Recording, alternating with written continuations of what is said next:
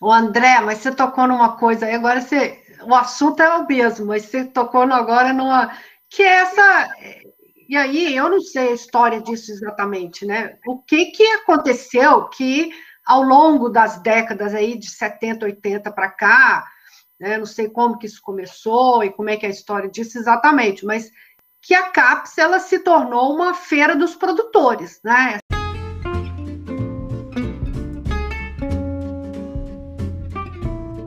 Olá, você está ouvindo o podcast Humores Acadêmicos. Esse episódio contém a segunda parte da nossa mesa de bar sobre o modelo industrial e a produção acadêmica, com a Luzia Contígio, o professor André Abá e o professor Daniel Silva. No episódio anterior, o professor André chegou a mencionar uma lógica de mercado existente sobre a própria presente nos próprios órgãos de fomento à pesquisa, né? E então a professora Luzia quis reforçar esse aspecto ao se questionar sobre o que deve ter acontecido com a CAPES, por exemplo, para ela ter se tornado uma espécie de feira de produtores. Para mim, o nome sempre foi esse na minha cabeça, uma feira dos produtores, que é aquela coisa assim, pontinho, pontinho, pontinho, né, e tal, e, e, e quantidade e pontinho, e, que, e aí é pior do que o que você está falando ainda, uhum. eu acho, sabe? Porque não tem nem a ver com retorno em termos de produto, ou em termos que, que, como você falou, não pode ser a lógica de todas as áreas, e nem, e nem a própria ciência, a lógica é essa. Né? Ciência, ela muitas vezes pode ser uma coisa que fica aí décadas fazendo uma pesquisa e que para dar um resultado lá que às vezes é outro. Que... Então, assim, a lógica não é essa, com certeza, né? Muito menos nas áreas de humanas e muito menos na filosofia. Mas é, eu acho que pior ainda do que isso, sabe? É uma lógica de burocrata é, mesquinho, de, de, que, de onde que surgiu isso? Uma lógica assim de pontinhos isso, assim, eu sei que mesmo professores, que eu já ouvi vários, de altíssima produção, então eu estou falando de gente, não estou falando de mim, não, estou falando de gente de altíssima produção, que fala isso, pô, por que, que eu tenho que somar cada comissãozinha que você faz parte? Cada droga de avaliação obrigatória que você tem que fazer, faz parte do trabalho do professor na universidade. Você faz parte de uma avaliação de projeto ali dentro do departamento, você faz parte de uma tudo tem pontinho para o lápis, sabe? Como se isso fosse o que, que é qualidade de produção.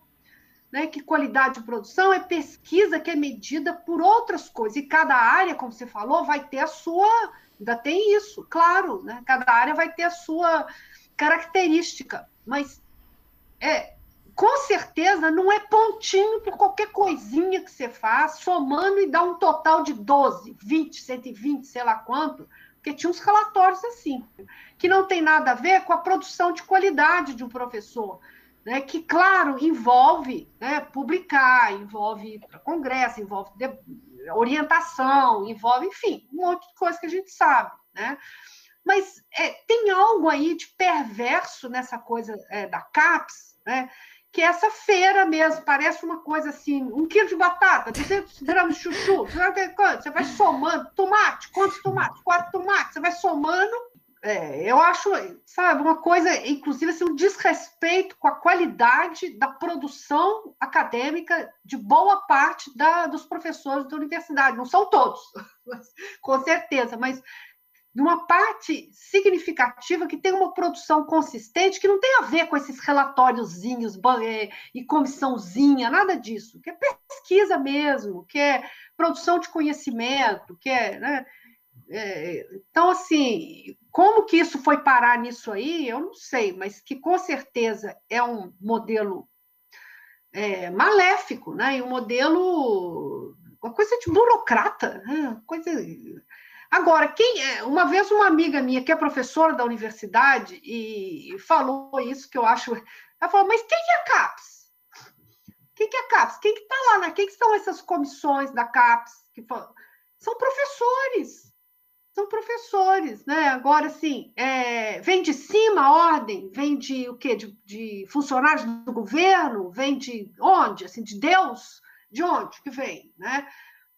Eu não sei direito, mas assim, é, com certeza, assim, são professores que fazem parte dessas comissões de área, por exemplo. Né? Uma comissão de área da filosofia, comissão de área da arte, CNPq é a mesma coisa, né? Agora, é, as decisões, eles não têm poder de decisão, ou eles têm, e eles é que escolheram esse modelo? Não sei, eu não sei a resposta, mas tem uma coisa estranha aí. Esse, esses professores todos, com tantas titulações, os que estão no topo mesmo, que vão, pesquisador de CNPq, já com né, é, livre docência, que vão para essas comissões de CAP, CNPq, eles não querem mudar isso, ou eles é, tentam mudar e não conseguem, ou não há interesse em mudar, sabe? Onde que está onde que tá o nó aí? Sabe? É, só a título de informação, Luzia, tem um, um, um órgão dentro da CAPES, chama o CTC, né? Comitê é, Técnico Científico, né? É o ah. CTC que toma as decisões finais, né? Então, os, os, as comissões diárias são todos subordinados ao CTC. Né? Então, as decisões, geralmente, quando você chega no CTC, as propostas já vêm de mais cima ainda, o que você consegue é negociar algumas especificidades para a sua área. Isso aconteceu agora, né? Porque as normas da avaliação da CAPES acabaram de mudar. Em cima da hora, para esse quadriênio que acabou no final de 2020, né? E as normas mudaram um mês faltando para o final do quadriênio, né? E a Comissão para Filosofia das Humanidades conseguiu certas adaptações para a área. Mas, de fato, o grande modelo ele já tinha sido apresentado para o CTC como sendo é, um modelo irrevogável. E Só quem, quem faz parte, pois é, mas quem faz parte desse CTC? São o quê? Funcionários do governo? Não, parte do CTC são também membros da comunidade. Mas há muita pressão política, né? assim como a pressão política hoje para os reitores serem ligados a, a, ao governo, né? Uhum. Os mecanismos que a gente conhece há muita pressão política também para as pessoas vinculadas a esse conselho serem pessoas simpáticas aos projetos acadêmicos econômicos do governo. Pois é, agora isso já não é da agora, né? Porque essa, essa lógica CAPES aí, eu, pô, eu tô há quantos anos que eu fiquei nesse negócio, sabe? Embora eu não faça parte dessa elite de produção, nunca fiz, por razões diversas. Mas, assim, eu vi isso tanto, sabe? O quê? 25 anos, pelo menos, né? Falar assim que eu fiquei né, de professora a substituta, a professora mesmo, a doutoranda e a professora. E essa lógica estava lá, acontecendo. Então, ela não é da agora, ela não é desse bando de maluco que está aí agora, que é outra, é uma história à parte. Né? Então, assim, isso aí foi construído, né? construído ali, não sei. Né? Bom, essa discussão está muito boa. Eu vou ficar mais de escuta, de ouvinte. Mas então eu queria ouvir agora um pouquinho do Daniel. O que, que você acha, Daniel? Bom, tenho a impressão que essa lógica do mercado, na maneira como um acadêmico, um cientista, um intelectual da universidade, ela é completamente generalizada, né? Ela tem as especificidades brasileiras, né, no Brasil, é, nós sofremos esse tipo de influência da nossa forma, né? Isso, assim, como um complemento, me faz pensar na lógica do mercado em geral, na forma como ela tem estabelecido, influenciado a, a forma de se fazer, de se construir conhecimento, de se transmitir conhecimento no mundo inteiro, né? Então, e isso sempre tem a ver com, com essa lógica mesmo, né? De, de linha de produção, uhum. de, de, quantidade de, de produção. É, é, é Para nós aqui no Brasil, acho que isso fica, fica até mais pesado ainda se você não participa de alguma equipe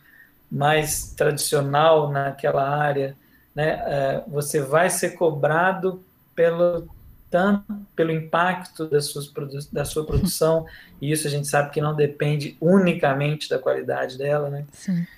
Então, a gente tem, é, eu tenho me deparado, na, por exemplo, na internet, na, naquele, no ResearchGate, em outros sites, assim, a quantidade de sugestões e dicas, assim, é, passos para você conseguir é, muitas citações do seu artigo. Passos como escolher um como escolher um orientador que vai te trazer prestígio.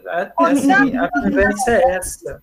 Robozinho do WhatsApp, assim, igual aquele robozinho é. político que fica mensagem política. E de repente a gente começa a se ver nesse jogo mesmo, porque né? Você uhum. publica e aí você fica esperando uhum. o retorno daquilo, e assim, nem sempre é fácil. E, e daí você ainda tem o desafio de ser lido, de ser citado, e aí a, a gente se depara com esse tipo de coisa. Dicas de como fazer o seu artigo, como fazer o título do seu artigo para que ele seja citado. Poxa, a gente começa a, a prioridade de um cientista, então, é um tipo de é um fazer meio. Agora tem que aprender marketing.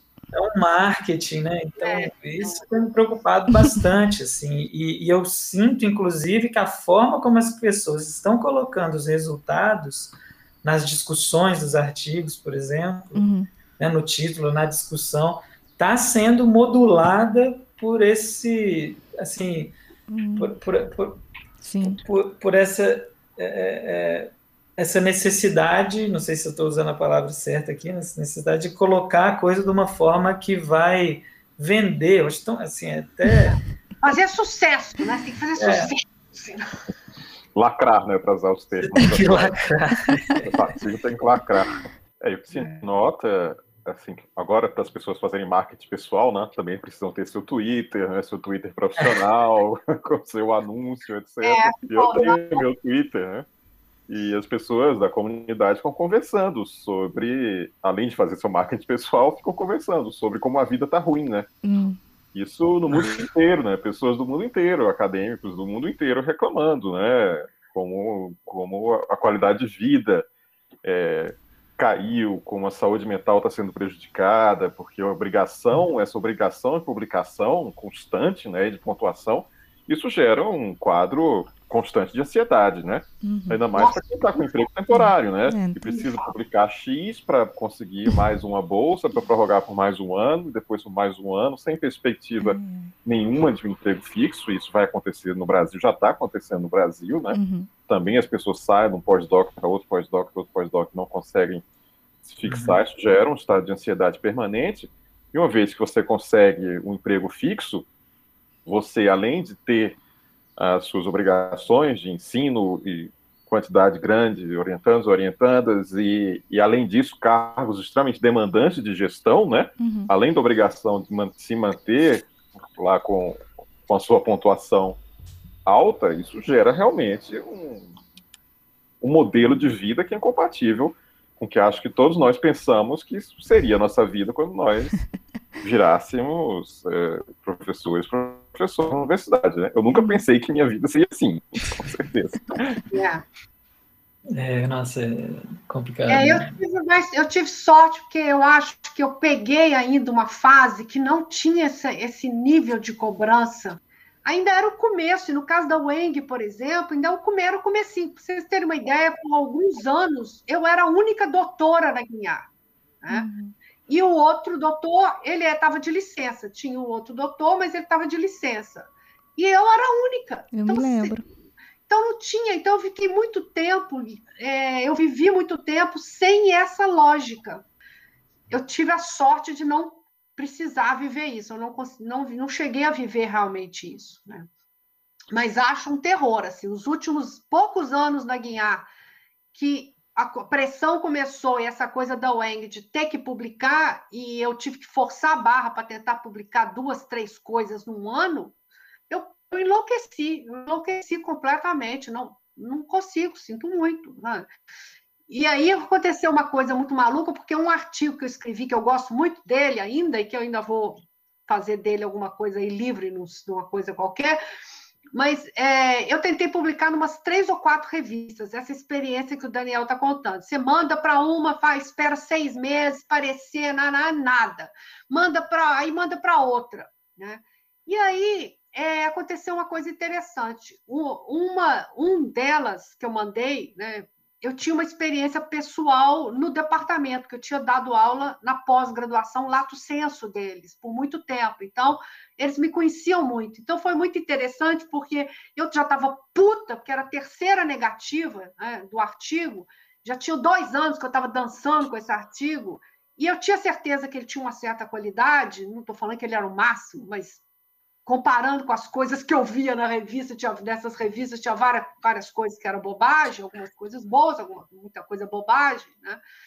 Mas aí um dos é, coordenadores dessa revista, de um departamento que é um dos grandes departamentos da UFMG, então uma pessoa de peso, mas que me conhecia, ele teve a gentileza, não sei, alguma coisa aconteceu que ele me deu uma resposta pessoal.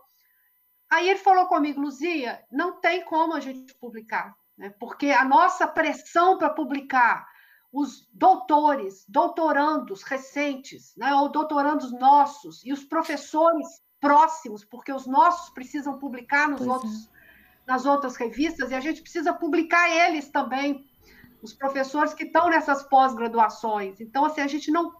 A gente, a pressão é muito grande, a gente não tem número suficiente. Eu não posso, número de né, de publicações, né, por ano, né, tem lá um número determinado, quatro por ano, ou sei lá. Então, eu não posso. É, ele nem aceitou meu artigo. É, ele devolve, eles devolveram, mas ele tem essa coisa de me procurar para dar uma justificativa. Sabe? E aí eu achei bacanérrimo, que eu falei, é isso, sabe? Né? E, e, aí vira essa coisa de loucura, porque tem que ter muita energia, né? para se manter nessa coisa e querer realmente que você vai ter que investir nisso, ser isso, né? É, não dá para fazer a exigência agora é fazer as quatro coisas com excelência. Não são três mais, não é ensino, pesquisa e extensão. E a gestão, não. né? A gestão é. talvez seja o que mais demanda é. emocionalmente, mais energia e mais tempo. E não dá para é. fazer essas quatro coisas em excelência não, ao mesmo loucura. tempo. Essa é a exigência. É, loucura mesmo. É uma coisa de doido. Eu tenho um amigo que é italiano, que era professor na Itália, na universidade, né? E veio para o Brasil por razões pessoais, quis mudar Brasil, entrou para a Universidade Federal, né? Aí em Minas Gerais. E ele fala isso, fala assim, eu nunca imaginei isso, porque eu nunca vi isso. De professor tem que fazer toda essa coisa. Não existe isso, essa burocracia infernal com milhões de coisas, milhões de comissões. Milhões, você tem, ou você vai estar tá, ser coordenador, ou você vai ser chefe de departamento, ou você vai ser não sei o quê. Você está sempre. Né, cada hora é um, tem um revezamento e todo vai ser, além das outras todas comissões ou não sei o quê. Então, como é que você produz aqui? Como é que você produz? O cara é um negócio de doido, ué. Né? Então, assim, ele não conhecia isso. Né? E um cara de altíssima produção, que na Europa tinha um nível de produção alto, que conseguiu manter, mas porque foi escapando dessas coisas. Mas ele fala, ele chegou no, ele chegou no limite de eu, falo, eu vou enlouquecer, porque isso não tem condição. É, eu, eu tenho a impressão de que é, existe alguma coisa aqui no Brasil, uma mentalidade é, é meio disfarçada, talvez, mas é, eu sempre me sinto como professor, eu fico com a impressão de que o que diga a, a, parte da pesquisa ela é meio vista como um, como uma, aquilo que o professor faz Sim. por gosto, porque ele ama e isso acaba não precisa contar como hora de trabalho sequer. Ótimo você falar isso, porque era justamente a próxima questão que eu queria colocar, que é essa condição de pesquisador que a gente tem aqui no Brasil, principalmente, considerado como um estudante bolsista. Então, o trabalho de pesquisa, tanto para o aluno, que é o bolsista o pesquisador, o pós-doutorando, tanto para o professor, fica como se fosse algo que não é um trabalho, né? Tem uma informalidade aí muito grande. E que para o professor é acumulativo, né?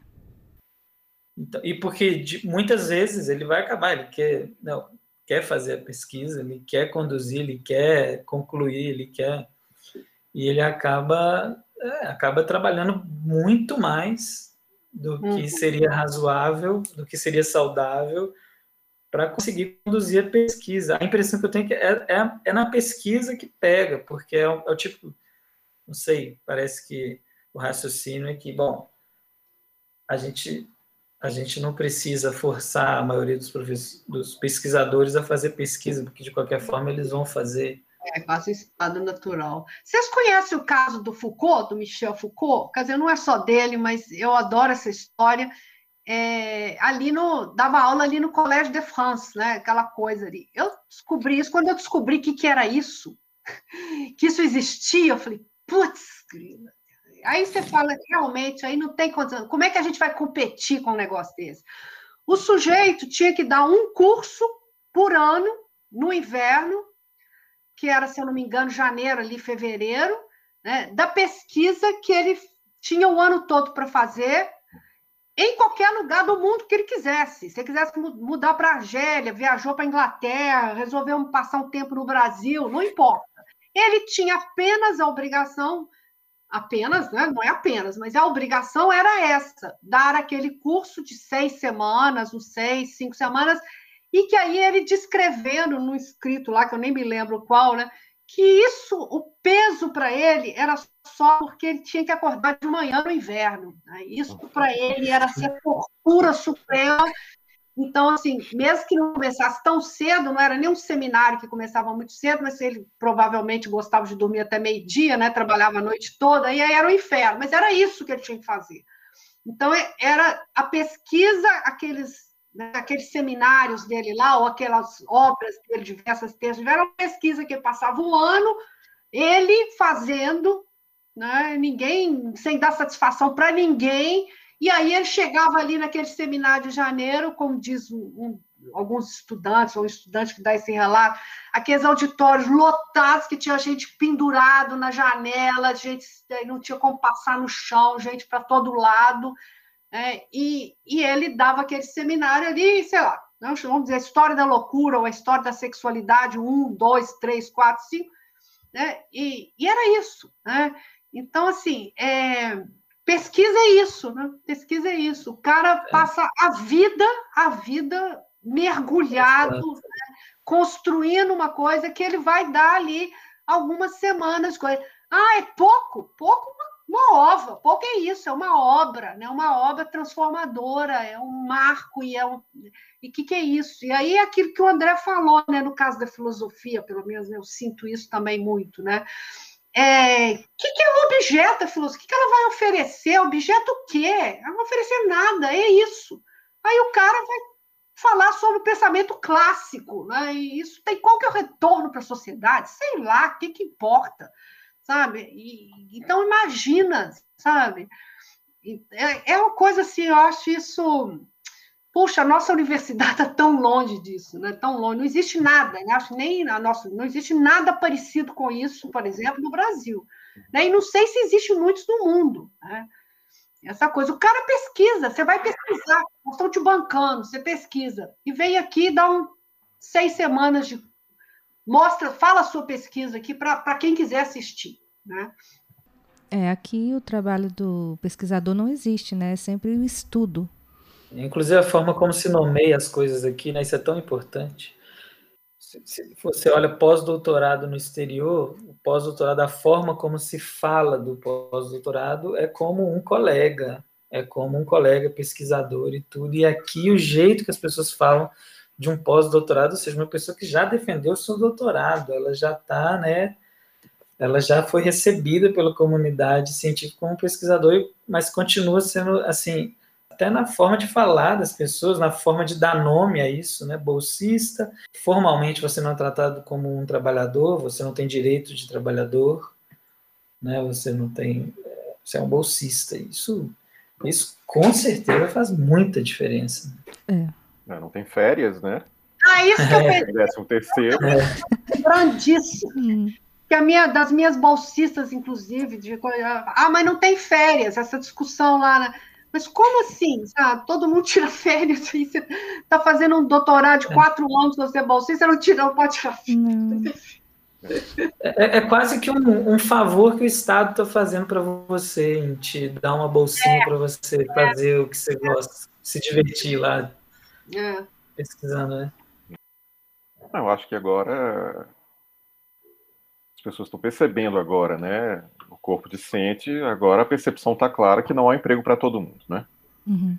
Nós chegamos numa situação de quase pleno emprego para as pessoas doutoradas, é, talvez entre 2010, 2011, 2012, né, dificilmente você conhecia uma pessoa doutorada sem emprego, né?